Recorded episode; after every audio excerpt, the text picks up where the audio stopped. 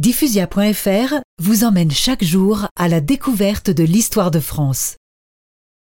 Le petit Henri n'a pas encore quatre ans quand il rencontre le roi en audience solennelle.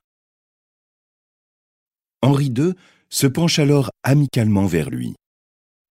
Alors, Henri, voudrais-tu être mon fils? Pourquoi donc, Votre Majesté? J'ai déjà un papa, et il est roi aussi, roi du Béarn. Les hauts dignitaires et les courtisans sourient, d'autant que le roi de France semble s'amuser de la répartie du jeune garçon. eh bien alors, Henri de Bourbon, si tu ne veux pas être mon fils, peut-être accepteras-tu d'être mon gendre et d'épouser ma fille Marguerite ici présente. Oh, ça oui, sire. Et puis, elle est jolie, votre fille, Marguerite. Je vous l'avais dit, Majesté, ce petit est un vrai Béarnais. Et le roi de France, lui, n'a qu'une parole. Messire. La séance est levée. Antoine de Bourbon retourne dans son fief, fort de la promesse royale. Le petit Henri reprend ses activités béarnaises.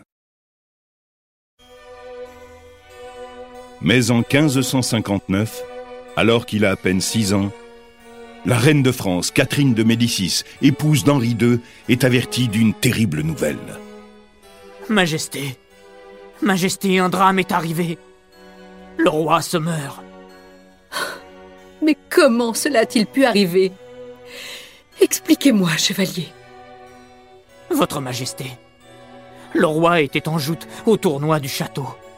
Quand la lance de son adversaire a traversé son casque à hauteur de la fente ouverte pour les yeux.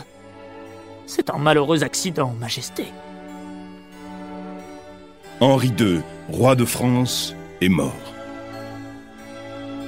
Il laisse quatre enfants mâles. L'aîné lui succède. Il se nomme François II.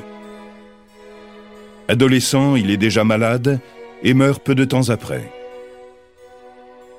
Son frère, Charles IX, monte alors sur le trône, mais il n'est encore qu'un enfant.